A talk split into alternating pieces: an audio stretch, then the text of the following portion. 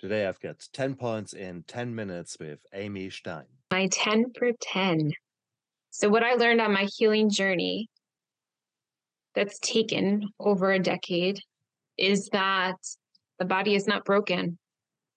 So, we're taught in our society that the body is broken, you go to the doctor, the doctor's going to fix you. But what we're not taught is the body is designed to heal. The body has an innate intelligence. It knows exactly what needs to be done. We just need to let it happen. And this innate intelligence is mirrored in Mother Nature.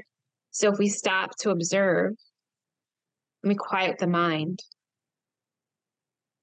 we allow the body to do what it needs to do, magical things can happen another lesson that I learned on my healing journey and continue to learn to this day is that surrender is not a dirty word. So we've been taught in our society surrender means to give up, to quit, to stop fighting. But what if surrender meant something different? To give over, to ask for help.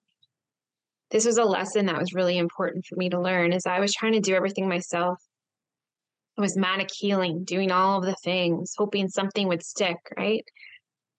And by doing this, I was still not connecting the mind, the body, and the spirit. So, lesson three in order to heal, you need to address the mind, the body, and the spirit. So, illness occurs on all levels of all planes of existence mental, physical, emotional, spiritual, energetic. But in our society, the Western society, we only address the mental and the physical. There is no addressing of emotional. We don't feel our feelings. It's not appropriate to talk about things that hurt us or feel bad. It's labeled as bad to do that. But what happens when we keep retelling our story is we can re traumatize the body. So when we have a mind, body, spirit approach, we're in the body doing the work. That's when it happens. It doesn't happen in the mind. The mind is just part of the body. And that moves me into my next point, the mind is just part of the body. We give it all this credit. We assign judgment, expectations, what should be, what something's supposed to look like. Healing is supposed to look a certain way. Health is supposed to look a certain way. So I may look healthy, and I looked healthy when I was sick. And people assign judgments and ideas to my healing and my sickness and my journey. But the next point is that healing is unique. It looks different for everybody. And that's a good thing because what works for me may not work for you. And the healing journey is hard, right? It's filled with ups and downs. It's not linear.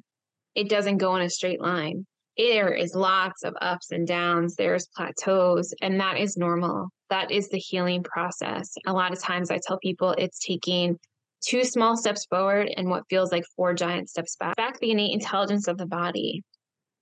When we learn to trust the body, when we learn to feel safe in the body, which is our next point.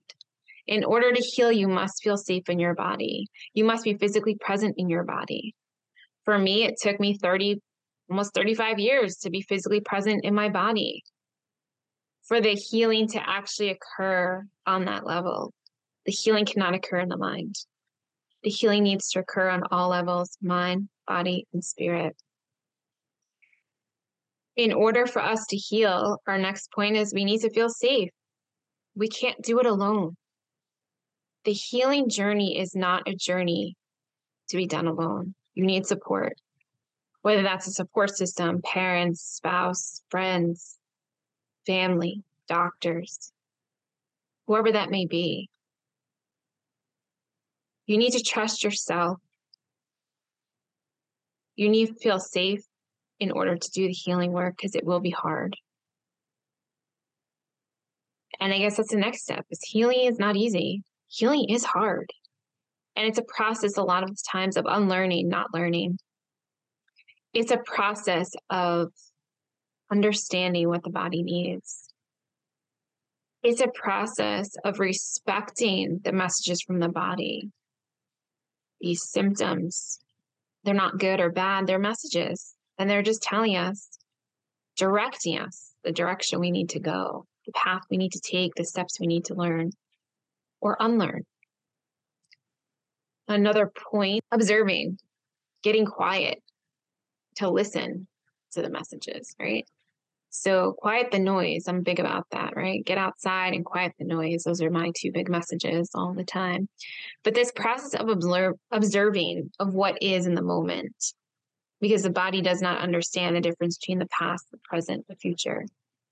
It's all the same time to the body. So observing what's coming up. The idea of being curious, right? Being curious of what's coming up, being curious with these messages, being curious of where I am in this moment, in this time and space, being curious of what it feels like to be in my body, right? Feeling all of my senses. What do I see? What do I hear? What do I feel? What do I taste? What do I smell? And how that resonates and how that all fits into my body.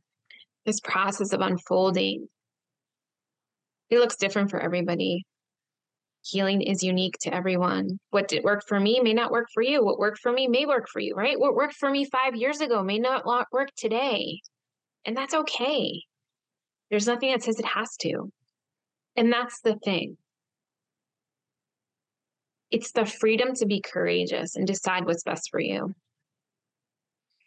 It's the freedom to let others be and accept that you know what's best for you and that you get to choose what's best for you. You get to decide. You're the one who lives in this body. And a lesson that was really important to me that recently I, I learned was that our soul is never destroyed, cannot be physically harmed, cannot be emotionally harmed, right? The, the physical body bears wounds, bears physical, emotional trauma. But the soul, the soul is pure.